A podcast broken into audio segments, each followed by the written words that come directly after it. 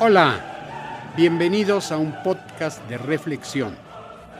Soy Víctor Miklos y los voy a hacer pensar.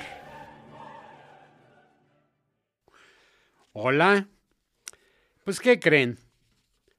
Está conmigo Pepe. ¿Se acuerdan de él? Mi huésped de otro planeta. Se había ido a recorrer mundo para conocer a diversas personas y ambientes. Recordarán ustedes que tienen la libertad de formarse la idea de cómo es Pepe. Cada quien piense cómo es. Yo no les voy a describir.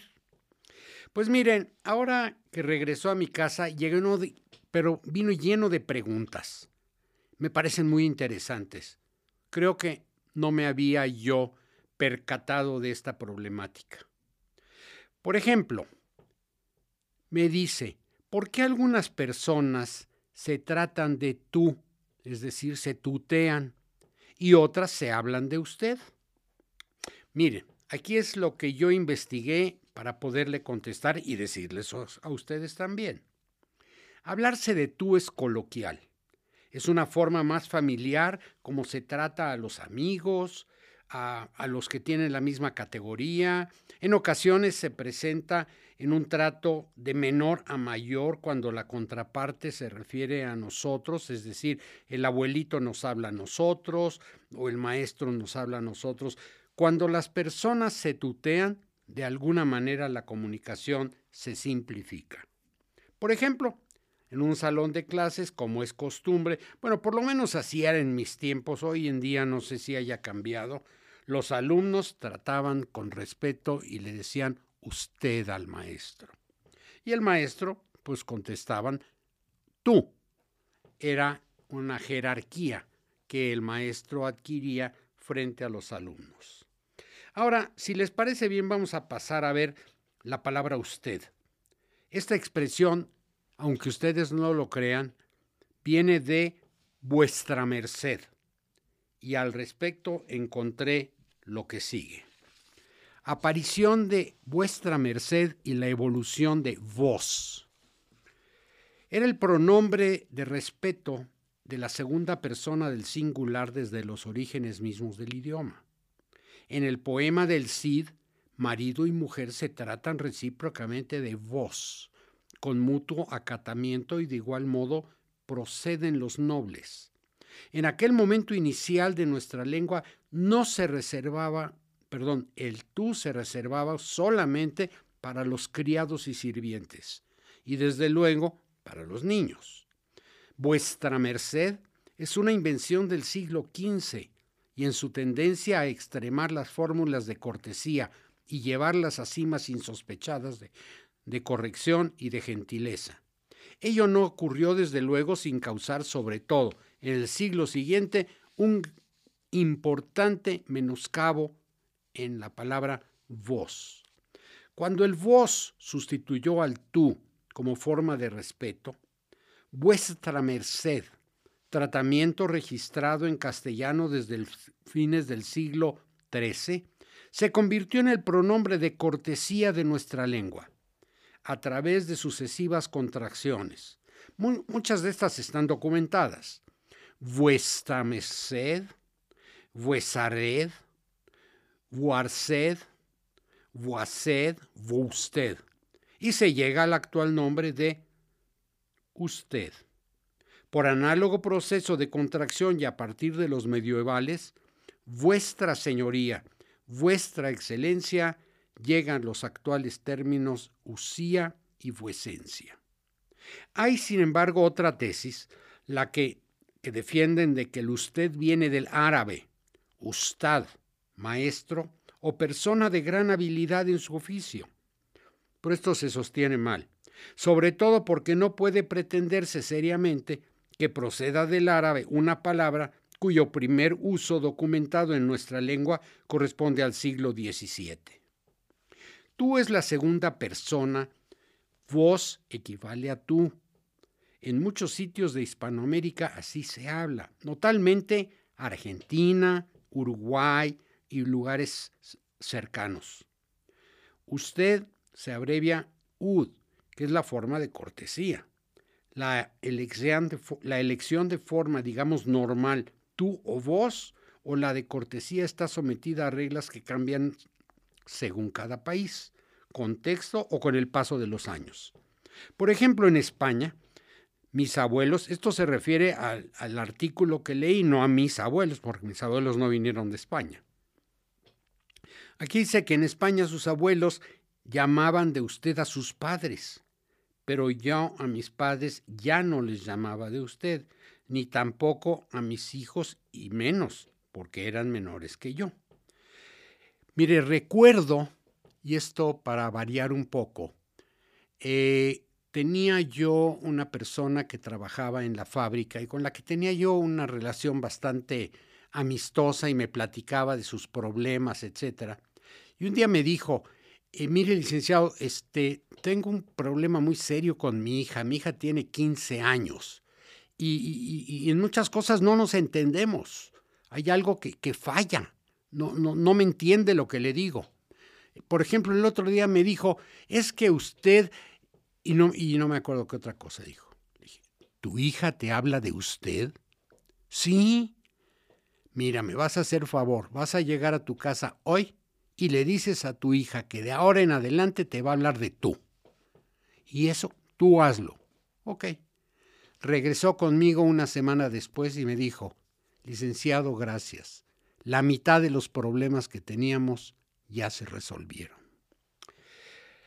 Por ejemplo, ahora para dirigirse a una autoridad, alguien que tiene poder sobre ti y a quien respetos, úsaselo usted en reuniones de empresas o académicas con la autoridad política, el uso es obligado y todavía algunos estudiantes, cada vez menos, le hablan de usted al maestro reconociendo el conocimiento y autoridad académicas como profesor.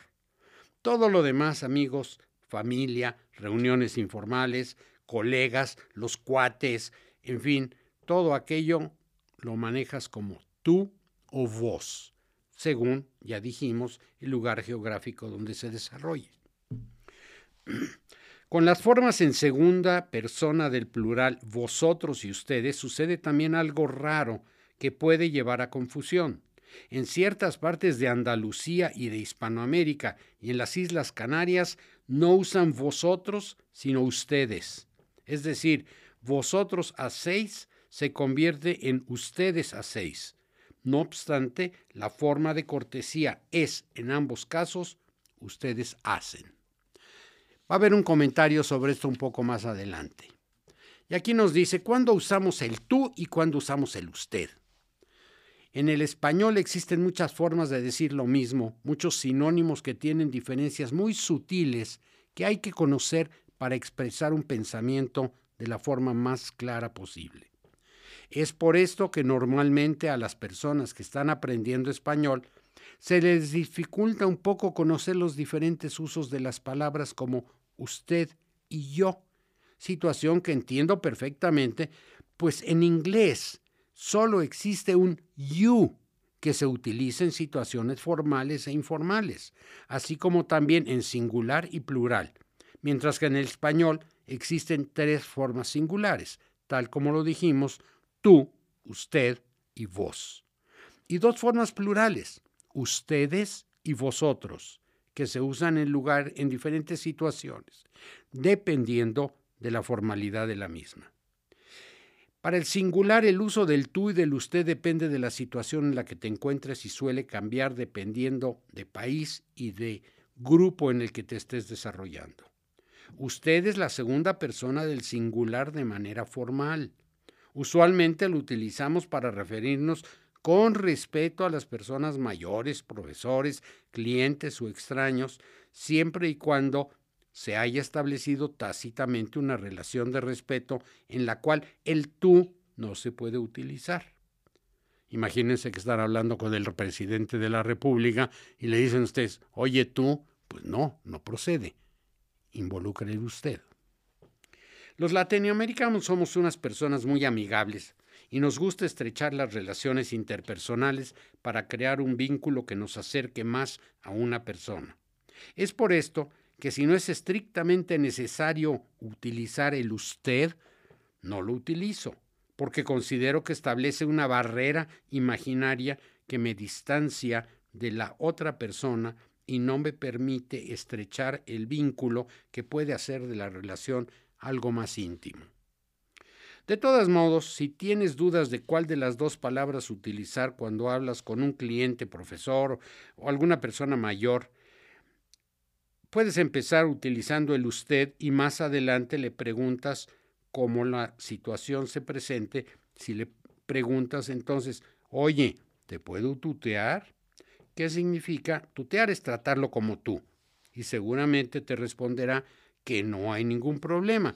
Si te dice que hay problema, pues regresas al usted. Vos es otra forma de segunda persona del singular. En México casi no usamos el vos. Esto se utiliza en algunas partes de Latinoamérica, en los países, por ejemplo, Argentina, Bolivia, Costa Rica, El Salvador, Nicaragua, Paraguay, Uruguay y Venezuela. En algunos de estos lugares se utiliza más que todo el vos o la combinación del resto con tú, pero el predominante no es en esa región. El buceo requiere un cambio en la conjugación normal que se utiliza con el tú y el usted. Por ejemplo, le decimos, tú tienes o usted tiene. Y cuando usamos el vos, tenemos que decir, vos tenés, vos hacés, vos sos mi amigo. ¿Cómo se te sentís? También la conjugación del vos cambia en cada país y esto se puede consultar en un link de la Real Academia Española. Para el plural, el ustedes es la segunda persona del plural. En España se utiliza ustedes para referirse a más de un individuo en una segunda persona del plural de manera formal. En Latinoamérica se refiere más de un individuo en segunda persona del plural, tanto en situaciones formales como informales. Conjugación en el uso, ustedes tienen, ustedes hacen, ustedes son mis amigos, cómo se sienten. En la segunda persona del plural que se utiliza es en la mayor parte de España para el tratamiento informal. Y de hecho, también en México utilizamos mucho el, ah, el ustedes. Ahora, hice un resumen de dos artículos que publicaron. Entonces dice, si me lo permiten, ustedes, y tú no te opones, tú, haré algunos comentarios personales seguido de historias y chascarrillos. Vuestra merced se dice en inglés Your Grace, que se utilizaba mayormente para la divinidad y la realiza, o vuestra magnificencia. Yo creo que conforme ha evolucionado la sociedad, también la forma de comunicarse ha cambiado simplificando la relación y la familiaridad. Mira, Pepe, estoy seguro que entre las personas que hoy nos escuchan hay varios grupos de edades que han escuchado y han vivido todos estos cambios. Qué bonito se siente cuando una persona a la que acostumbramos a tratar de usted nos dice, háblame de tú significa el rompimiento de barreras y un mayor acercamiento, tal como lo platicaba yo de la anécdota de la persona que trabajaba conmigo. No debemos olvidar que hay situaciones que por el tipo de relación requiere el uso de usted. Ya le decía, pues, bueno, imagínense ustedes, ¿no? Ustedes mismos en la vida ven a quién tienen que hablarle de usted y tienen que esperar en un momento si les abre la brecha para cambiar del usted al tú. Miren, para hacerlo un poquito más ejemplificativo y un poco divertido, déjenme platicarles de un alumno que se acerca al maestro y le, le comenta, hace poco una compañera me habló de usted. ¿Que no se tutean? Sí, lo que me dijo es que usted era muy perro en las calificaciones. Hay muchos factores que influyen en el uso del uso de tú y usted la edad, el respeto, la autoridad, el poco trato y en general costumbres heredadas. Miren algún comentario. En inglés se usa simplemente el you y abarca el tú, el usted y el vos, desde luego. Leí que, por ejemplo, en casos religiosos tal como en los diez mandamientos, en el inglés se usa el Deu, T-H-E-U. En alemán se dice du, sie, para tú y usted. En húngaro se dice te mogo. En ruso, tibi, bibi. En francés, tu y vous. Mira, no te puedo explicar en cada caso es, cómo llegan a estas palabras, pero te voy a comentar algo muy curioso, Pepe. Decimos tú en singular y ustedes en plural. ¿Por qué no decimos tú es? Esas se las dejo de tarea. Cuando se usa vos en lugar de tú, me recuerda un argentino que le dice a su mujer, me voy a ir a Cancún sin vos. ¿Qué no puedes hablar? Sí, pero voy solo, sin ti. Es un chiste. Miren, les voy a platicar algo que me sucedió a mí. Hace algunos años invitamos a comer a unos clientes. Eran tres damas de una cadena de tiendas cuyo nombre no voy a decir porque me cobran regalías. Y las invitamos a un restaurante de unos amigos míos. Mis amigos se dedicaban al mundo de la prensa, pero eh, una prensa un poco, como diríamos, como casos de alarma y cosas así. Y eran muy sencillos, muy, muy francotes en su manera de tratar. Llegué al restaurante, llegaron las personas que venían a comer con nosotros y yo desde luego, como era muy formal, a mí mi papá me enseñó a ser muy formal, yo era un adulto chiquito, pues les decía a ustedes. Y que llega mi cuate y agarra a la primera, le da un beso y le dice, ¿cómo estás? Y a la segunda y a la tercera. Lo trataron mejor que a mí. Eso me dejó una enseñanza. Entonces, este, con esto, Pepe, ¿te das cuenta? Hay un chiste, y lo tengo que platicar, espero que no haya censura aquí en este programa. Perdón, podcast. De la, una empresa bastante grande. Eh, por alguna razón se jubila el director de finanzas y la empresa empieza a buscar a un sustituto. Buscan varios y no encuentran hasta que llega uno que es idóneo exactamente para el puesto. Le dijeron, muy bien, señor, tal día. Dice, sí, nada más que yo tengo una petición. Yo los miércoles de 2 a 5, de 2 de la tarde a 5 de la tarde, me tengo que ausentar. Y eso, pues lo siento mucho. Pues no, no, no. Este puesto es muy importante y no lo podemos permitir. Siguieron buscando y finalmente no encuentran, dije, y dice el presidente de la compañía. Total, los miércoles, bueno, tres horas que no esté por aquí. Pero después de esto, que ya lo contrataron, llega un miércoles y resulta que el presidente necesita una información que solo tiene este señor. ¿Y dónde está el señor Pérez? Vamos a ponerle ese nombre. No, pues es que hoy es miércoles. ¿Y qué tiene que ver que sea miércoles? Bueno, es que recuerde que los miércoles él se va. Se queda pensando, dice, mira, este puesto tiene muy buen salario y todo. ¿Qué hará? Contrata a un investigador y le dice el siguiente miércoles, síguelo por favor. Llega el día, el, día siguiente el investigador con el director de la compañía y, le dice, mire, si ya lo seguí, le voy a leer mi informe. A ver, dígame. El señor Pérez salió de la empresa a las 2 de la tarde, se dirigió al garage de la empresa, tomó su automóvil, se fue a su casa. Tocó el claxon, salió su mujer, se subió al coche, se fueron a uno de esos hoteles de cortinita. A las 5.20 salieron de ahí, tomó su coche, llevó a su esposa a su casa y vino a trabajar y se presentó aquí en la empresa a las 5 de la tarde. Dice, ah, caray, no entiendo.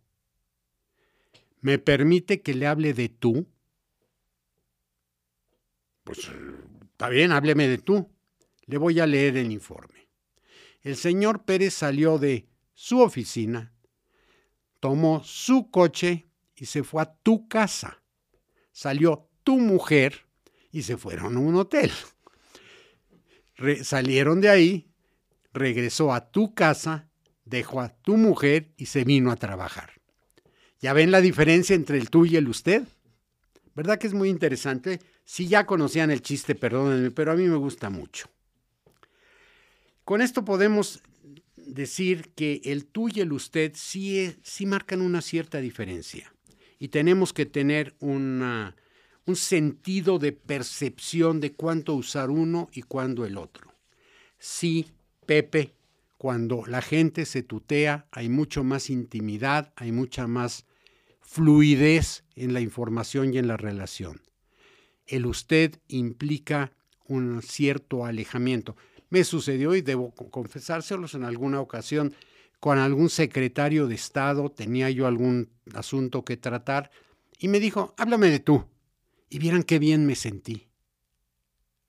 Espero que con esto podamos haber hablado de qué es el tú, el usted. Y luego, cuando lo conozcan, explíquenme por qué no hablamos de tú es, sino de ustedes. Yo no lo pude averiguar.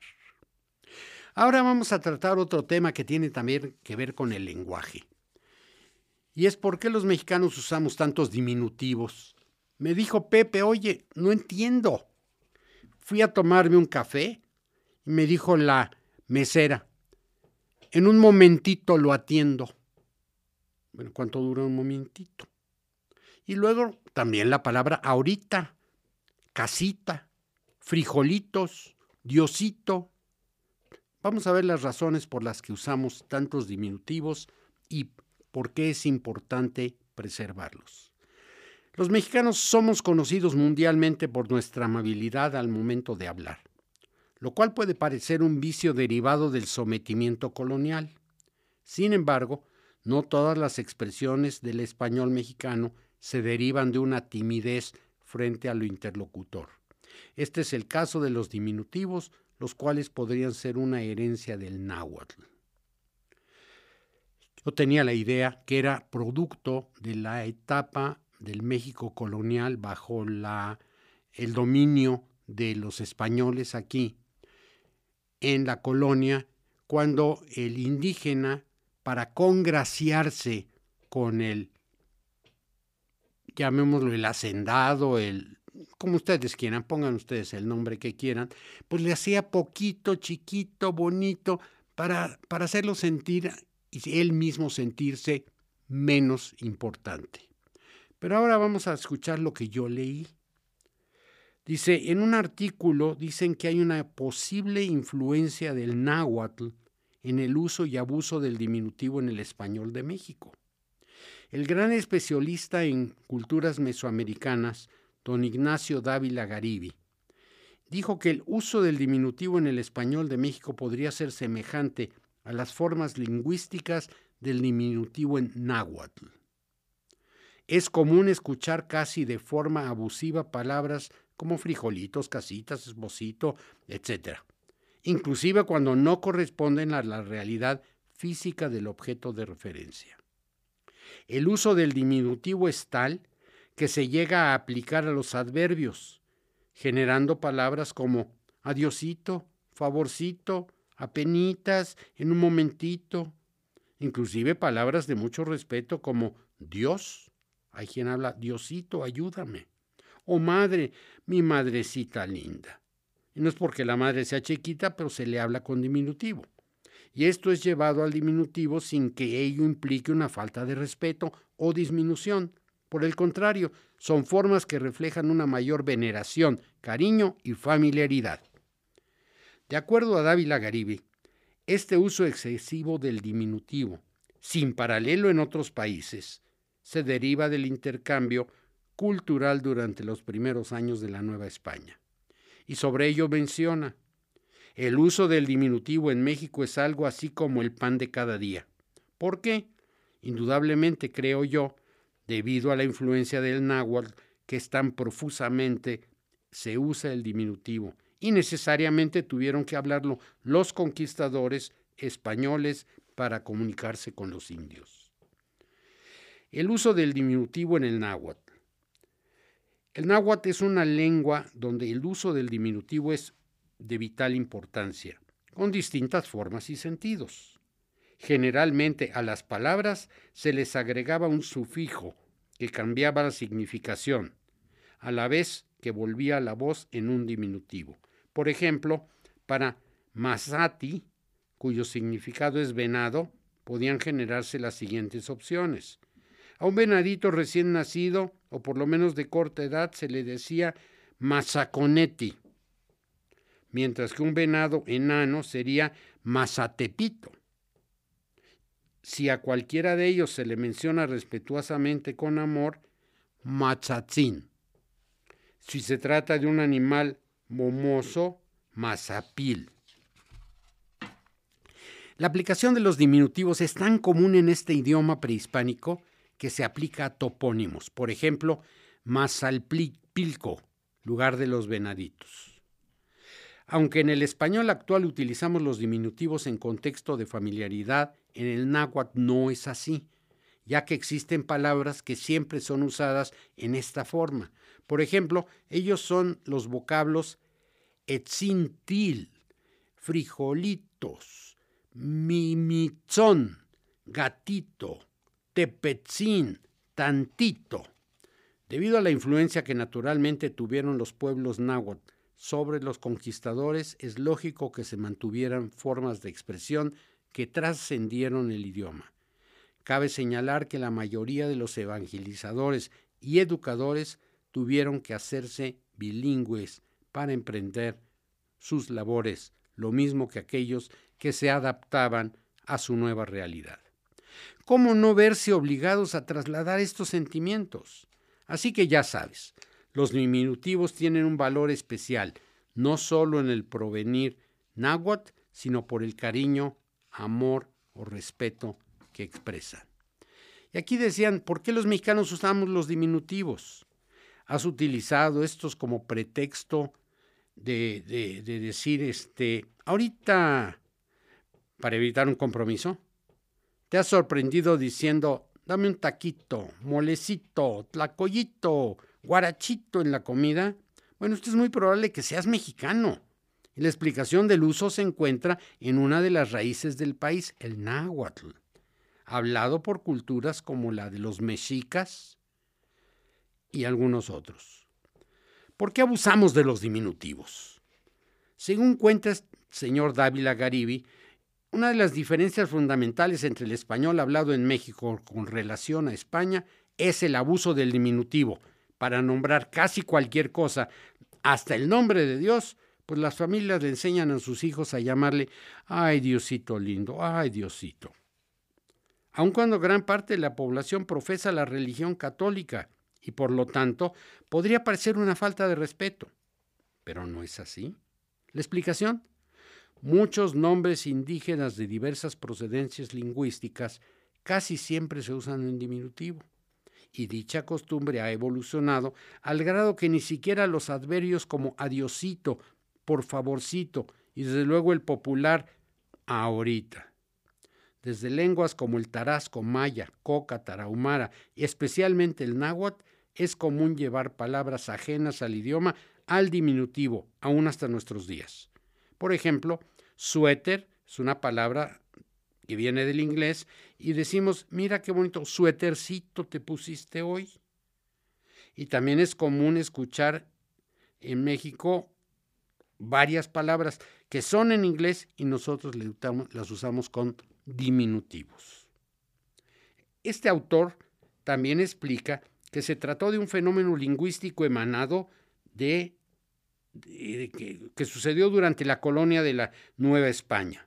Es decir, esto se habla de cuando desde la conquista de México por parte de Hernán Cortés y algunos otros españoles en Sudamérica, pero especialmente en México, hasta la época en la que llamamos la independencia de México, que empieza un proceso independiente ajeno a la relación de dependencia de la corona española.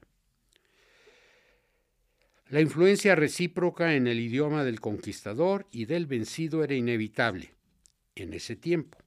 A esto se debe que a mi modo de ver, y creo estar en lo justo, la abundancia de diminutivos en el español que se habla actualmente en México explica.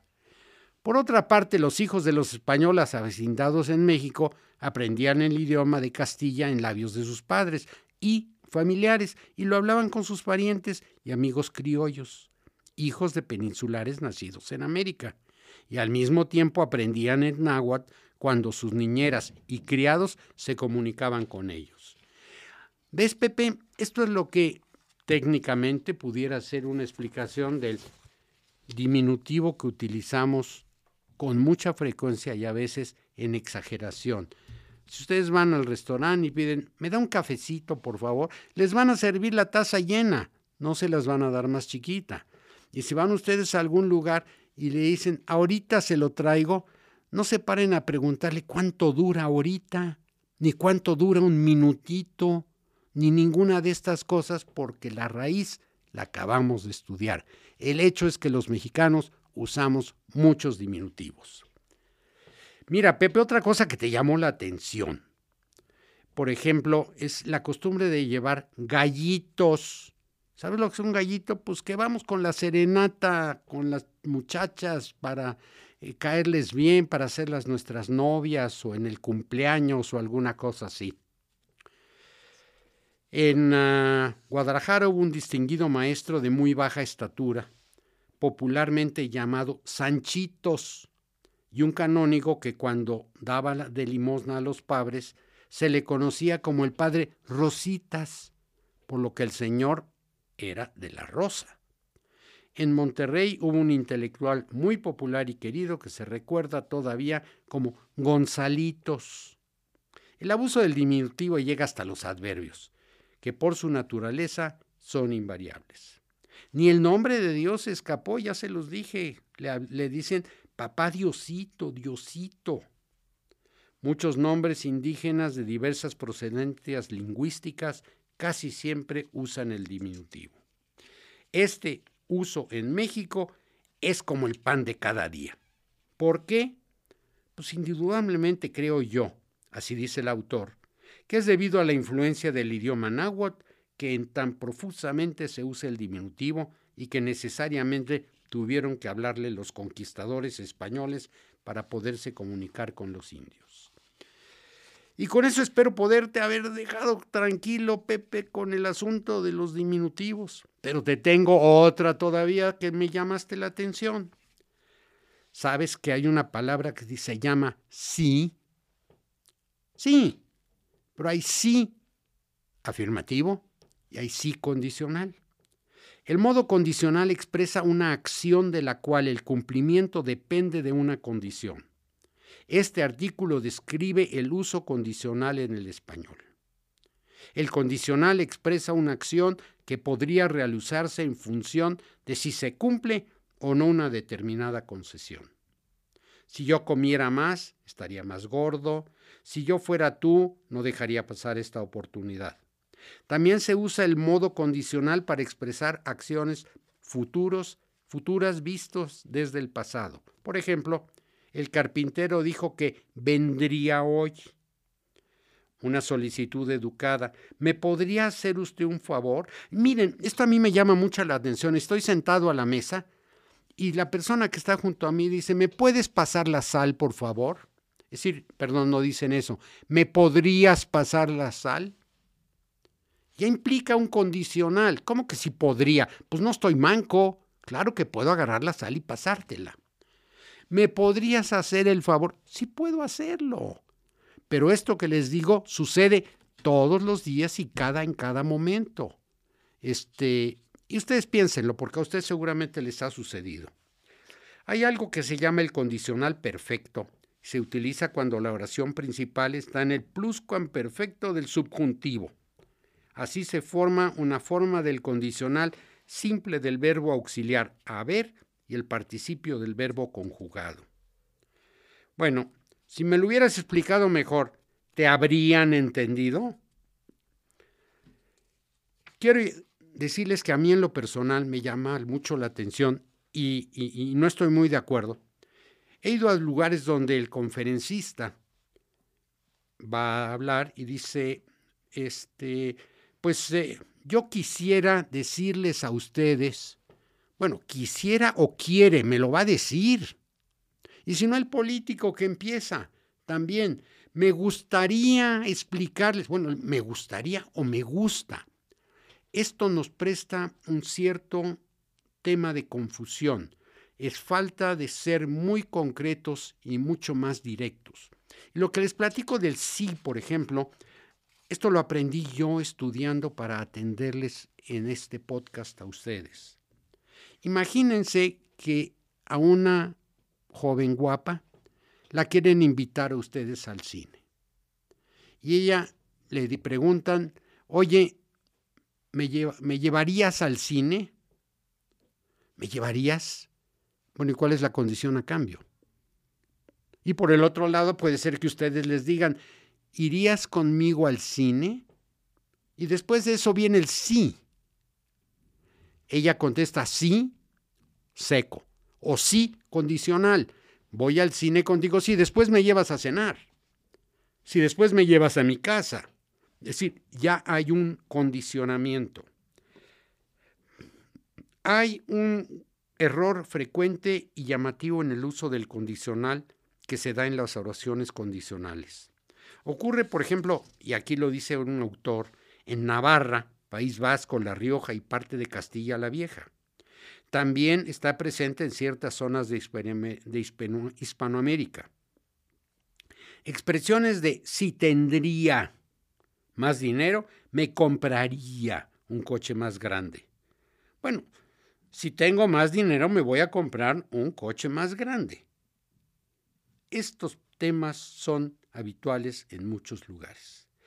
No me crean, pero empiecen ustedes a analizar el diálogo, la plática que tienen con las demás personas. Y no les voy a decir que si me podrían hacer el favor de decirme si les gustó el podcast. Yo quiero usar concretamente. Ustedes pueden decírmelo, ustedes pueden hacerlo. Hay otro tema, por ejemplo, que hay aquí que dice, hay un valor que también recoge la gramática que se llama el condicional de rumor es un uso particularmente extendido en los medios de comunicación y que algunos libros de estilo desaconsejan. No lo hacen por razones lingüísticas, sino éticas.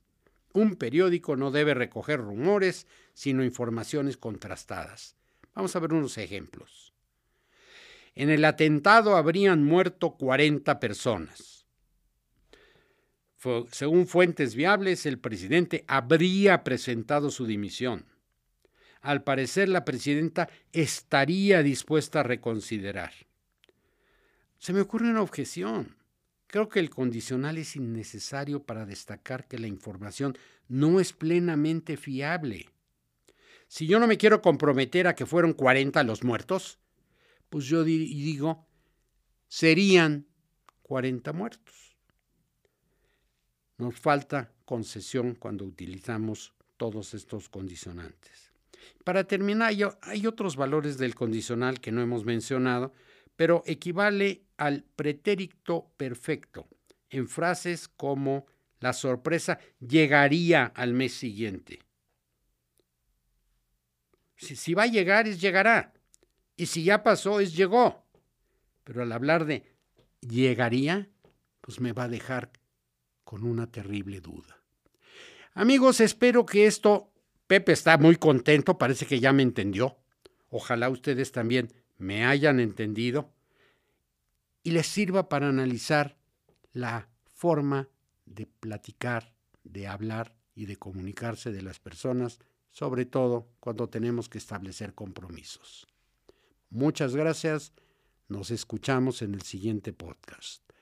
Que sean, no serían muy felices.